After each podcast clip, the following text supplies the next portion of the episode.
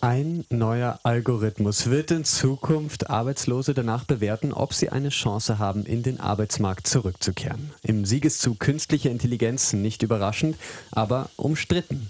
Denn Frauen werden in Zukunft beim AMS automatisch schlechter bewertet als Männer. AMS-Vorstand Johannes Kopf spricht von besseren Chancen für Frauen, Kritiker von Diskriminierung.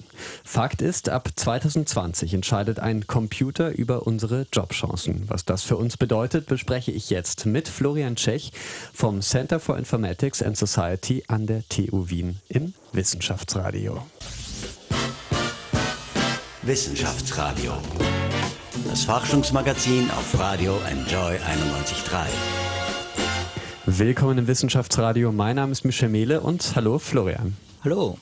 Du bist ein Kritiker dieses neuen Algorithmus. 2018 warst du schon einmal hier. Da ist der AMS-Algorithmus gerade neu vorgestellt worden. Was hat sich denn seitdem geändert? Also wir haben uns natürlich jetzt im letzten Jahr sehr intensiv mit diesem Thema auseinandergesetzt und haben versucht, so viele Informationen wie möglich zu bekommen, was ich auch dazu sagen möchte, nicht ganz einfach war. Ähm, was wir geschafft haben, ist, dass in verschiedenen Bereichen von verschiedenen Organisationen, inklusive äh, Epicenter Works oder der Gleichbehandlungsanwaltschaft, äh, Auskunftsbegehren an das AMS gestellt wurden ähm, im Sinne des Informationsfreiheitsgesetzes und wir äh, ein paar Details ein bisschen klarer herausbekommen konnten. Was wir trotzdem noch nicht wissen, ist äh, die, das Komplettset der Zahlen. Ähm, die Daten, die dahinter stehen, haben wir immer noch nicht erhalten. Ähm, und das macht uns derzeit auch die Arbeit ein bisschen schwer, weil es schwierig ist, ähm, viele von den Aussagen, die derzeit so in den Medien kursieren, auch Aussagen von, äh, vom Chef des AMS, von Herrn mhm. Kopf, ähm, nachzuvollziehen oder zu belegen. Ab 2020, da werden Arbeitslose in drei Gruppen aufgeteilt. Die Gruppen sind unterteilt, ob jemand laut AMS gute Chancen, mittlere oder schlechte Chancen hat, schnell wieder einen Job zu finden. Florian, hattest du Einblick in diesen Algorithmus? Du sagst schon, die Datenlage, die ihr hattet, war schwach. Siehst du denn, kannst du sagen, wann wer in welche Gruppe kommt? Also wir haben ähm, mittlerweile mit äh, diesen beiden Anfragen zwei von 96 Modellen gesehen. Das heißt, für eine sehr ähm, spezifische Personengruppe, ähm, diejenigen, die vollständige Daten über die letzten vier Jahre vorhanden sind, können wir äh, zum Beispiel eine Aussage machen am Anfang des Betreuungsprozesses, also wenn eine Person direkt zum AMS kommt. Und ähm, dort ist es tatsächlich so, das ist das Modell, das auch schon vor einem Jahr publiziert war, dass ähm, es äh, herbe Abzüge für Frauen, für Personen mit Betreuungspflichten, ähm, für Personen mit gesundheitlicher Beeinträchtigung etc. gibt. Ähm, wie das mit den anderen aussieht, ähm, ganz besonders in den Fällen, wo nicht vollständige Daten über Personen vorhanden sind, ähm, beziehungsweise in verschiedenen anderen Ausprägungen später im Betreuungsprozess, wissen wir immer noch nichts. Da sind wir nur angewiesen auf die Aussagen, die derzeit so in den Medien kursieren. AMS-Chef Johannes Kopf sagt aber, diese Menschen, die schlechter bewertet werden, landen eher in einer mittleren Gruppe und diese mittlere Gruppe bekommt aber die meiste Förderung. Ist das dann okay? Platt also gefragt. Grundsätzlich ist Diskriminierung natürlich nie in Ordnung. Ähm, auch das ist gesetzlich relativ klar geregelt. Es geht uns hier auch gar nicht darum, uns diese einzelnen spezifischen Personengruppen anzusehen. Äh, auch wenn es Bereiche gibt oder Modelle gibt, in denen Männer massiv benachteiligt werden, wäre mhm. das natürlich im Sinne des Gesetzgebers ausgeschlossen.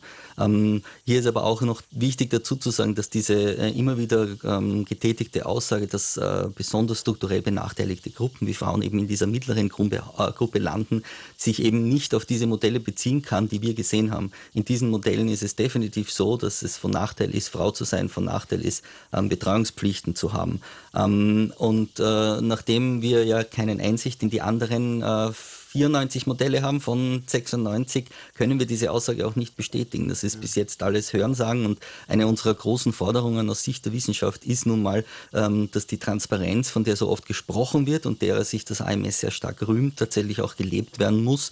Transparenz muss einfach anders aussehen als ähm, Statements des äh, Chefs auf privaten Blogs, sondern ähm, als eine staatliche Einrichtung müssen diese Dinge voll transparent publiziert werden und damit auch für uns aus wissenschaftlicher Sicht nachvollziehbar. Ja. Also ihr fordert, dass ihr quasi einsehen könnt in alle Modelle.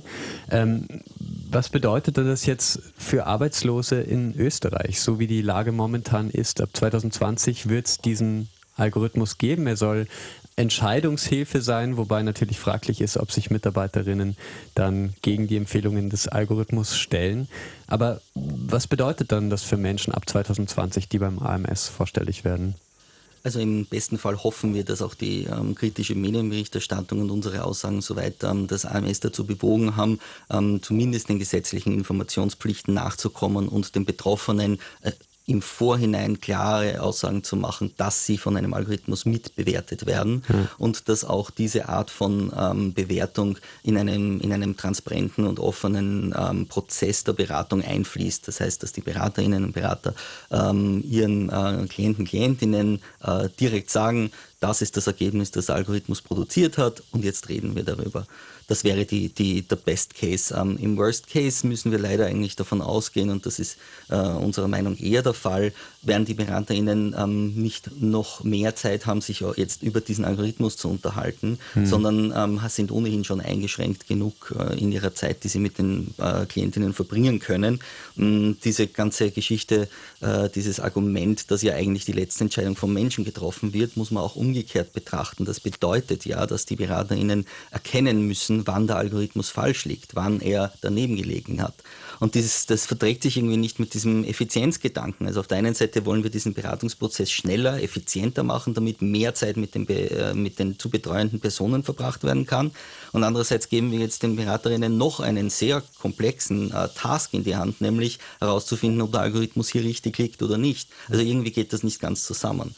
Und das ist einer der Kritikpunkte, ähm, die gegen dieses soziale Korrektiv sprechen, das die Beraterinnen einnehmen sollen. Ja. Journalistin Barbara Wimmer schreibt in Future Zone, nicht der AMS-Algorithmus diskriminiert Frauen, sondern der Arbeitsmarkt sowie diejenigen, die diese Muster für Zukunftsmodelle heranziehen würden. Das bedeutet, nicht der Algorithmus per se ist schlecht sozusagen, sondern wie er gemacht wurde. Wie könnten denn Algorithmen aussehen, dass sie uns unterstützen? Ja, das ist natürlich eine sehr spannende Frage. Ähm, ich glaube, ähm, was sie da recht gut angebracht hat, ist, dass es uns nicht darum geht, dieses System zu personifizieren. Es ist nicht ein System, das quasi eine wild gewordene KI ist, wie aus irgendeinem Science-Fiction-Film, sondern natürlich äh, ist das ein System, das von Menschen geschafft worden ist. Und ich glaube, hier setzt es auch genau an. Ähm, die, den genauen Bereich, wo am besten Algorithmen eingesetzt werden können, die sich mit Menschen beschäftigen, kann ich natürlich so nicht sagen. Aber was ich sagen kann, ist, dass es einen wichtigen ähm, Beitrag gäbe, das Ganze sicherer zu gestalten, nämlich ein ähm, öffentlicher, ein von Expertinnen begleiteter Prozess des Designs und äh, der Gestaltung von solchen algorithmischen Systemen. Ganz besonders, wenn es darum geht, in der öffentlichen Hand Algorithmen zu entwickeln.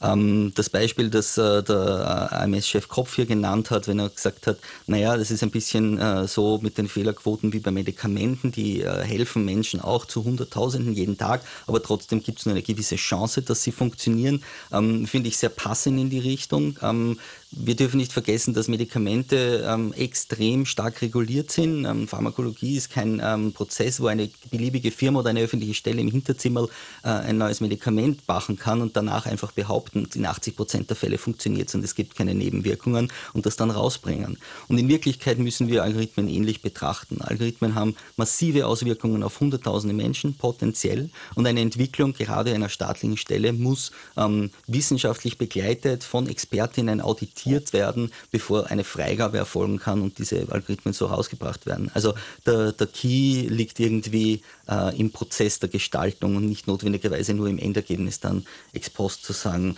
naja, das wird schon passen oder uh, vielleicht besser nicht. Okay. Ab 2020 ähm, bewertet ein Algorithmus die Arbeitsmarktchancen von arbeitslosen Menschen in Österreich. Ihr fordert auf jeden Fall, dass dieser Algorithmus einsehbar ist für Experten, dass sie mitentwickeln können. In den USA, da entscheiden Computerprogramme mit, ob Häftlinge auf Kaution freigelassen oder ob Kredite vergeben werden. In Österreich, da ist dieser AMS-Algorithmen einer der ersten, oder? Ja, das ist ein, ein weit verbreiteter Irrglaube. Ähm, Algorithmen durchziehen fast alle Gesellschaftsbereiche mittlerweile. In manchen, oder in manchen Fällen sind sie sogar schon ähm, seit Jahren im Einsatz. Aber Algorithmen haben dieses Problem der Unsichtbarkeit. Das ist der andere, die andere Seite der Transparenz. Es geht nicht um die Frage, verstehen wir, wie sie funktionieren, sondern in vielen Fällen auch wissen wir überhaupt, wo sie eingesetzt werden. In Österreich gibt es zum Beispiel ähm, das Beispiel, ähm, das ich auch sehr kritisch sehe, das Predictive Policing, also ähm, der Vorhersage, wo äh, in Zukunft basierend auf Daten aus der Vergangenheit ähm, eher die Chance hoch ist, dass Verbrechen passieren könnten und wo eine verstärkte Polizeipräsenz eingesetzt werden soll. Österreich ist hier immer ein paar Jahre hinten, hinten nach. In den USA wird dieses System oder ähnliche Systeme schon seit langem eingesetzt und ist massiv kritisiert aus wissenschaftlicher Sicht, unter anderem deswegen, weil sich diese Algorithmen selbst bestätigen. Natürlich äh, speisen die Daten über Verhaftungen diesen Algorithmus massiv und wenn man die Polizei halt an bestimmte Orte setzt, dann wird es dort Verhaftungen geben und nicht dort, wo die Polizei nicht ist. Äh, diese, diese ganz banalen Kritiken eigentlich fließen aber dann recht selten ein, weil die, der öffentliche Diskurs zum Thema Algorithmen halt oft ein äh, Diskurs von Objektivität ist, ein Diskurs ist, wo wir sagen, da geht es um Effizienz, das macht alles besser und schneller und diese Technikgläubigkeit ist halt manchmal auch ein bisschen ein Problem äh, in diesen Entwicklungen. Vielen Dank, Florian Tschech vom Center for Informatics and Society an der TU Wien. Danke für die Einladung. Ja. Und bei uns geht es gleich weiter mit Big Data. Sabine Seymour ist eine Wissenschaftlerin, die die Bewegungsdaten unserer Kinder sammelt. Als Gegenleistung gibt es für die bares Geld. Gleich nach Jessica Hoop und Animal Kingdom Chaotic. Wissenschaftsradio. Das Forschungsmagazin der FH Wien der WKW. In Österreich sind rund 30 Prozent der Kinder in der dritten Schulstufe übergewichtig oder sogar fettleibig. Sabine Seymour könnte das ändern. Sie ist Forscherin, Technikerin und Extremsportfanatiker. Und sie will unsere Kinder bezahlen dafür, dass sie bei ihrer Forschung mitmachen. Worum es da geht? Mein Name ist Michel Mehle und ihr hört das jetzt im Wissenschaftsradio. Wissenschaftsradio. Das Forschungsmagazin auf Radio Enjoy 91.3. Hallo Dr. Sabine Seymour. Hallo. Sie sind Body Sensorist, Techniker und Designer. Ihre Firma Super bezahlt unsere Kinder für ihre biometrischen Daten. Was ist da los? Also das heißt, wir nehmen Wearable, wie zum Beispiel eine Apple Watch oder auch Informationen vom Handy und können damit einfach, wenn es jetzt um Diabetes geht oder Fettleibigkeit bei Kindern geht, einfach abmessen, wie viel Bewegung stattfindet wo die Bewegung stattfindet, ähm, ist möglicherweise eine Unregelmäßigkeit im Herzschlag und so weiter. Das heißt, wir können diese verschiedenen Daten ablesen und bezahlen dann für diese Daten mit Tokens. Das heißt einfach ein Punktesystem sozusagen, wo eben ein Token ein Euro zum Beispiel wäre. Wie wir aber zu diesen Daten kommen, vor allem wenn es um Kinder geht oder um Jugendliche, ist, was wir nennen biometrische Gamification. Das heißt, in unserer App haben wir verschiedene Games, die eben Daten wie eben Movement, also Bewegung oder Herzschlag für das Game brauchen, damit ich das überhaupt spielen kann. Das heißt, ich muss mich als Teenager bewegen, damit ich überhaupt spielen kann. Und so generiere ich eben Wert, das heißt Tokens, aber natürlich auch, wenn man früher Computerspiele gespielt hat oder auch jetzt noch natürlich, ähm, gibt es immer Gewinner. Man sieht ja immer, wie viele Punkte man macht. Ne? Also das heißt, ich entwickle hier eine Community, wo die Punkte dann gleichzeitig auch die Tokens sind. Spannend. Also äh, super ist lit, die Farben knallig, die Muster gehen über den ganzen Körper. Viele Eltern würden dann aber gleich zurückschrecken und niemals die Daten ihrer Kinder verkaufen. Äh, wie sehen Sie das? Ja, also bei uns ist es so, wir gehen hauptsächlich auf Teenager, 16 bis 22-Jährige, klarerweise. Es ist aber trotzdem so, also ich habe mit äh, sehr vielen ähm, Eltern gesprochen, wenn es Kinder sind, die zum Beispiel eine, äh, eine Essstörung haben, eine Allergie haben, äh, möglicherweise ähm, einen Diabetes-Onset äh, schon haben zu Diabetes, ähm, dann ist äh, die Bereitschaft, dass Daten praktisch hergegeben werden, das heißt verkauft werden, sie werden ja auch anonymisiert. Also das heißt, wir ähm, sagen ja nicht, dass Johnny hat Diabetes und es gibt jetzt die Versicherung und diese Information ist dann ewig im Netz. Also das möchte ich unbedingt vermeiden, indem wir die Daten anonymisieren. Aber was ganz wichtig ist, ähm, ich Johnny hat dann seine Daten auch in einer Private Wallet. Das heißt, er hat sie immer beim Handy mit dabei, sozusagen. Das heißt, falls irgendetwas äh, passiert und der Arzt braucht gewisse Datensätze, um überhaupt zu verstehen, was ist jetzt los mit ihm, ja, hat er diese Daten bei sich. Okay, das ist wahrscheinlich noch ein Testfeld. Aber wie funktioniert das ganz genau? Kann ich mir dann einen Anbieter aussuchen, dem ich meine Daten verkaufe? Das ist ein sehr, sehr gutes Beispiel. Es gibt hier mehrere Möglichkeiten.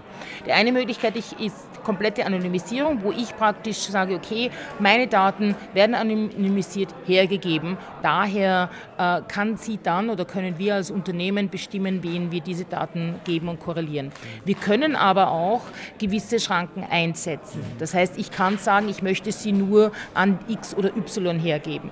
Ich kann das aber auch schon vorhinein machen. Das heißt, wir als Unternehmen, ähm, in den USA gibt es zum Beispiel 1% of the Planet. Das ist ein Unternehmen, das eben eine Plattform ist, der man Sponsoring macht und bestimmt, an, welche, an welchen Verein oder an welches Non-Profit man eben gibt. Also ein ähnliches System wollen wir natürlich auch integrieren. Das heißt, wir, es gibt dann wirklich mehrere Möglichkeiten, ähm, entsprechend wie viel Tokens man bekommen möchte oder wie conscious man mit gewissen Daten umgehen möchte. Also ich muss ganz ehrlich gestehen, hier gibt es wahnsinnig tolle Modelle, ja, die eben dann teilweise auch äh, für gewisse ähm, Gruppen äh, angewendet werden, die eben ähm, die Daten oder diese Korrelierung der Daten effektiv brauchen und dann Menschen, also die zum Beispiel jetzt schon erkrankt sind und Menschen, die vielleicht noch gar nicht erkrankt sind, also Kids, die noch gar nichts haben, aber wo man in 10 oder 15 oder 20 Jahren gerne dann diese Daten hat. Also gibt es ganz, ganz viele verschiedene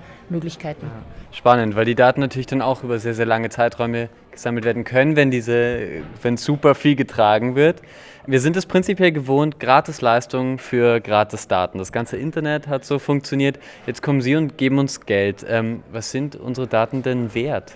Sehr, sehr viel. Also das heißt, äh, im Moment äh, glaube ich, äh, bei Google zum Beispiel werden 10% der Daten verwendet, also unsere Browserinformation.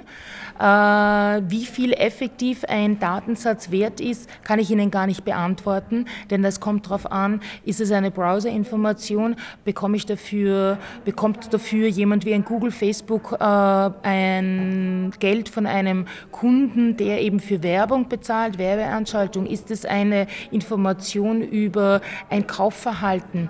Ist es eine Information über, wo bewege ich mich als Loka Lokation? Ist es eine politische Information? Ist es eine Wortanalyse meiner WhatsApp-Messages? Ja? Also äh, hunderttausende Möglichkeiten, wie mit Daten Moment Geld verdient wird, die dem Konsumenten ja gar nicht bewusst ist.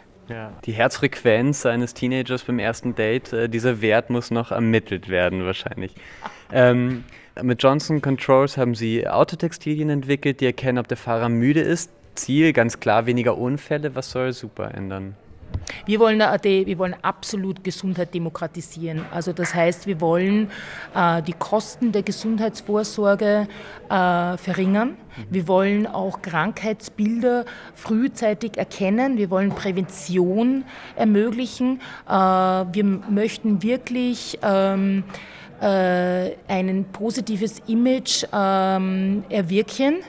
Das heißt, wir sagen immer, ähm, We don't believe in health conditions, we only believe in superpowers. Hm. Also das heißt, wenn jemand krank ist, äh, das ist also eine Health, eine Gesundheitscondition, das ist keine, keine Krankheit, sondern das ist eine Superpower, weil jemand, der Asthma hat, der weiß ja viel mehr über Sauerstoff oder Pollution, also Umwelt, äh, als jeder andere. Ähm, also das ist doch eine Superpower. Der weiß doch mehr von seinem Körper als sein, sein, sein Nachbar. Also für mich ist das einfach etwas Positives und auch das Krankheitsbild als Bild, als Krankheit, als negativ besetzt, das wollen wir einfach völlig ähm, beiseite schaffen. Daher natürlich auch die tollen Farben. Ja, ist wirklich sehr knallige Farben und wirklich heiße Muster. Also äh, sollte man sich auf Instagram mal anschauen, den Account das ist natürlich wahnsinnig cool. Gleichzeitig gibt es natürlich äh, Menschen, die das kritisch sehen und sagen, ja, jetzt ist das natürlich wunderbar, jetzt kriegt man sehr tolle Incentives dafür. Irgendwann wird es so sein, dass man diese Sachen natürlich immer geben muss und sobald man sie nicht mehr gibt, dann fangen die Probleme an. Haben Sie sich damit beschäftigt? Ja, das, absolut. Also das ist, äh, das ist für uns halt das chinesische Modell. Und das ist natürlich einerseits äh, sehr erschreckend, andererseits haben wir natürlich auch das Silicon Valley Modell, das ein reines äh, Kommerzmodell ist, also wirklich ein rein kapitalistisches, äh, ähm, ähm, äh, kommerzielles Modell. Und wir brauchen eben daher, bin ich ein starker Verfechter, ich bin vor einem Jahr wieder von den USA nach Europa zurückgekehrt, wir brauchen in Europa genau ein Modell, das diese Fragestellungen auch beantworten kann. Ähm, und da ist es für mich einfach ganz wichtig, dass wir ähm, im Rahmen äh, einer, einer europäischen Initiative äh, es gibt ja schon mehrere davon, ähm, aber dass wir hier auch in einer, in einer monetären, strukturellen, infrastrukturellen ähm, Konstellation arbeiten äh, und hier als Europäer zusammenarbeiten und genau diese Fragestellungen positiv beantworten und vor allem mit unseren Geschäftsmodellen. Ähm, denn es heißt noch lange nicht nur, weil ich äh, gegen, dagegen bin, unter Anführungszeichen, oder Schranken sagen wir mal, Barrieren einsetzen möchte, die können mir ja wieder Geld bringen. Also das heißt ja nicht, dass das nicht äh, mich nicht reich macht, unter Anführungszeichen, als, als Gesellschaft, also wirklich Wohlstand kreieren kann, sondern äh, das sind einfach neue Modelle, die, äh, wo ich ähm, ein starker Verfechter bin, dass wir eben diese Kombination zwischen Health Tech, Fintech ähm, wirklich forcieren sollten. Ja. Vielleicht unter der neuen EU-Kommission äh, gibt es ja schon Medien, die berichtet haben, einen 100 Milliarden schweren Fonds quasi zur Förderung eines europäischen Google. Man weiß es nicht ganz genau ähm, oder Facebook, was da kommen wird dann auf jeden Fall. Ähm, Sie haben schon gesagt, Sie sind zurückgekommen nach Europa. Wo wird der neue Standort dann von Super sein? Wird es in Wien? Also wir sind, äh, wir sind teilweise in Wien und teilweise in Lissabon. Okay. Also ich pendel zwischen Wien und Lissabon und wir werden auf beiden Standorten sowohl mit Super als auch mit Mundal arbeiten. Okay. Generation Z, um die geht's vor allem, alle nach 1996 geboren und wenn die eine Währung haben, dann sind das ein paar neue Sneakers, doch... Die Alten sagen, nichts im Leben ist for free. Wissenschaftsradio. Forschung einfach erklärt. Präsentiert von der Fachhochschule Wien der WKW auf Radio Enjoy 91.3. Bilderbuch und die Free Drinks. Willkommen zurück im Wissenschaftsradio. Vergangenen Oktober, da haben fünf Jungwissenschaftlerinnen ihre Forschung auf Radio Enjoy 91.3 präsentiert. Sie haben sie gepitcht. Juror war der bekannte Wissenschaftsjournalist Andreas Jäger. Bei dieser Challenge hat Michael Traxelmeier, Biochemiker an der Universität für Bodenkultur Wien, den großen Preis abgeräumt von Radio Enjoy 91.3. Er durfte beim vergangenen Science Talk im Haus der Wissenschaft seine Forschung vor einem großen Publikum präsentieren. Meine Kollegin Anna Moore hat ihn dort zum Interview getroffen. Wir hören gleich nach Empire of the Sun, We Are the People, wie er sich geschlagen hat von der Pitch Challenge auf die Bühne. Dr. Michael Draxelmeier vom Institut für Biochemie an der BOKU war im vergangenen Jahr der Gewinner von der großen Enjoy 91.3 Pitch Challenge. Gegen vier Konkurrentinnen hat er sich äh, vor dem knallharten Juror Andreas Jäger behauptet und mit seinem Pitch-Thema überzeugt. Es ging, wenn man sehr kurz sagt, ums äh, Thema Protein Engineering.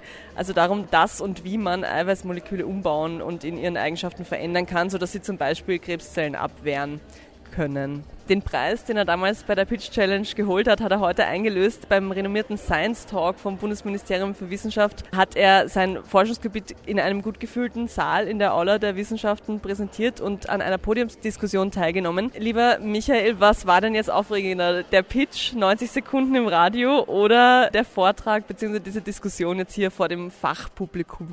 Überraschenderweise ähm, die Pitch Challenge. Also ich hätte mir gedacht, dass der, der Science Talk hier viel ähm, nervenaufreibender ist, ja, weil man ja vor einem großen Publikum spricht. Aber warum auch immer, es war entspannender, als wenn man vielleicht diesem Konkurrenzdruck ausgesetzt ist und, und der Juror vor einem sitzt, ja, der Andreas Eger. Vor allem hat man ja bei der Pitch Challenge nur 90 Sekunden, ne? das ist ja auch nochmal alles so schnell komprimiert zu erklären. Die Challenge ist jetzt knapp ein Jahr her. Was ist in der Zwischenzeit passiert? Welche Forschungsfortschritte gab es vielleicht? Was hat sich generell getan seither, auch bei dir? Ähm, also ich habe vor einem Jahr ähm, im Radio Enjoy, glaube ich, diese Kooperation mit der St. Anna Kinderkrebsforschung auch angesprochen. Ähm, da haben wir mittlerweile ein, ein großes Projekt, äh, Forschungsprojekt an Land gezogen, was uns natürlich sehr freut, weil wir jetzt auf längere Zeit mit denen gemeinsam Forschung betreiben können. Und da geht es eben in Richtung Immuntherapie bei Tumorerkrankungen. Was mich natürlich auch interessiert, was hat sich denn vielleicht äh, wo, oder was hat sich denn durch die, durch die Teilnahme an unserer Pitch Challenge vielleicht verändert in der Art, wie du deine Ergebnisse präsentierst oder pitcht? Hast, hat sich da irgendwie, hat sich das irgendwie festgeschrieben in deiner Art zu präsentieren? Ja, tatsächlich, ja, weil der, der Andreas Jäger hat ja damals eigentlich bei allen ähm, Teilnehmern oder Teilnehmerinnen angemerkt, dass man sofort zum Punkt kommen soll. Ja? Also nicht, nicht um den heißen Brei herumreden, sondern gleich auf den, auf den Punkt kommen. Und das versuche ich jetzt schon vermehrt einzubauen. Ja. Bleiben wir gleich äh, bei den Tipps. Wie gesagt, der Andreas Jäger hat Tipps gegeben. Äh, hast du denn jetzt vielleicht Tipps? Ende Oktober geht die Pitch Challenge von Enjoy 91 in die nächste Runde. Es werden wieder fünf junge Wissenschaftler und Wissenschaftlerinnen antreten. Was sind so deine Tipps als Gewinner von 2018 für die Teilnehmer dieses Jahr? Ähm, das, was ich gerade erwähnt habe, ja, gleich zum Punkt kommen und so einfach wie möglich halten. Also jeglichen, jeglichen Fachbegriff rauslassen, außer es ist wirklich etwas, was wirklich jeder kennt. Ja, aber sonst diese Fachbegriffe weglassen, weil 90 Sekunden einfach zu kurz sind, um dann noch Fachbegriffe auch erklären zu können. Wie hast du dich damals an dem Tag von der Challenge darauf vorbereitet oder kurz bevor du dann quasi dran warst? Gab es da irgendwas? Ich bin, glaube ich, das Statement nochmal oder diese, diese, diese Pitch nochmal durchgegangen das muss ja ziemlich sitzen. Ne? Wenn, man nur 90 Sekunden Zeit hat, ist dann einfach keine Zeit mehr, dass man, dass man dann noch überlegt, wie man den Satz jetzt formulieren will. Ähm, aber abgesehen davon habe ich da jetzt, glaube ich, keine besonderen Tipps parat. Ähm, jetzt ging es heute ums große Thema Krebsforschung. Womit beschäftigst du dich jetzt derzeit, beziehungsweise vielleicht kann man es ein bisschen anschaulich machen für alle Außenstehenden, wenn du jetzt morgen in der Früh nach diesem Abend heute hier wieder zurück an die, ans Institut äh, für Biochemie gehst an der BOKU. Was machst du als erstes? Wie schaut so dein Arbeits-, dein Forschungstag aus? Also mein Forschungstag morgen wird so ausschauen, dass wir in der Früh einmal Ergebnisse diskutieren, vielleicht von Experimenten. Dann muss ich ein paar Sachen für Vorlesungen vorbereiten, weil ich auch Vorlesungen halt ja, Prüfungen verbessern. Es ist, es ist ziemlich heterogen, ja, aber das macht es auch interessant, dass nicht jeder Tag gleich ist. Also teils Büroarbeit, teils äh, wirklich auch so Forschungsarbeit mit weißem Kittel und so? Weniger mittlerweile. Ja, also ich bin eher schon in die betreuende Position ähm, geschiftet. Das heißt, ich sitze leider ziemlich viel vom Computer. Dann war das heute ein interessanter Ausflug aber doch, oder? Ja, richtig, ja, genau. Ich danke dir vielmals, dass du dir noch die Zeit fürs Interview genommen hast. Ciao. Ja, ich danke. Tschüss. Wissenschaftsradio, das Forschungsmagazin der FH Wien der WKW. Das war's für heute beim Wissenschaftsradio. Mein Name ist Michel Mehle. Vielen Dank fürs Dabeisein. Wir hören uns nächste Woche wieder und dann blicken wir auf zehn Jahre Uni Brenn zurück. Im Oktober vor zehn Jahren sind Universitäten in ganz Europa von Studierenden besetzt worden. Ausgegangen sind diese Proteste von Wien. Es ging um eine freie Bildung, es ging um den Arbeitsmarkt und worauf unsere Gesellschaft Wert legen sollte. Wir sprechen dafür unter anderem mit Politikwissenschaftlerin Rahel Süß. Ich freue mich, wenn ihr dabei seid. Bis nächste Woche im Wissenschaftsradio. Wissenschaftsradio, das Forschungsmagazin. Jeden Dienstag von 10 bis 11. Alle Infos unter Enjoy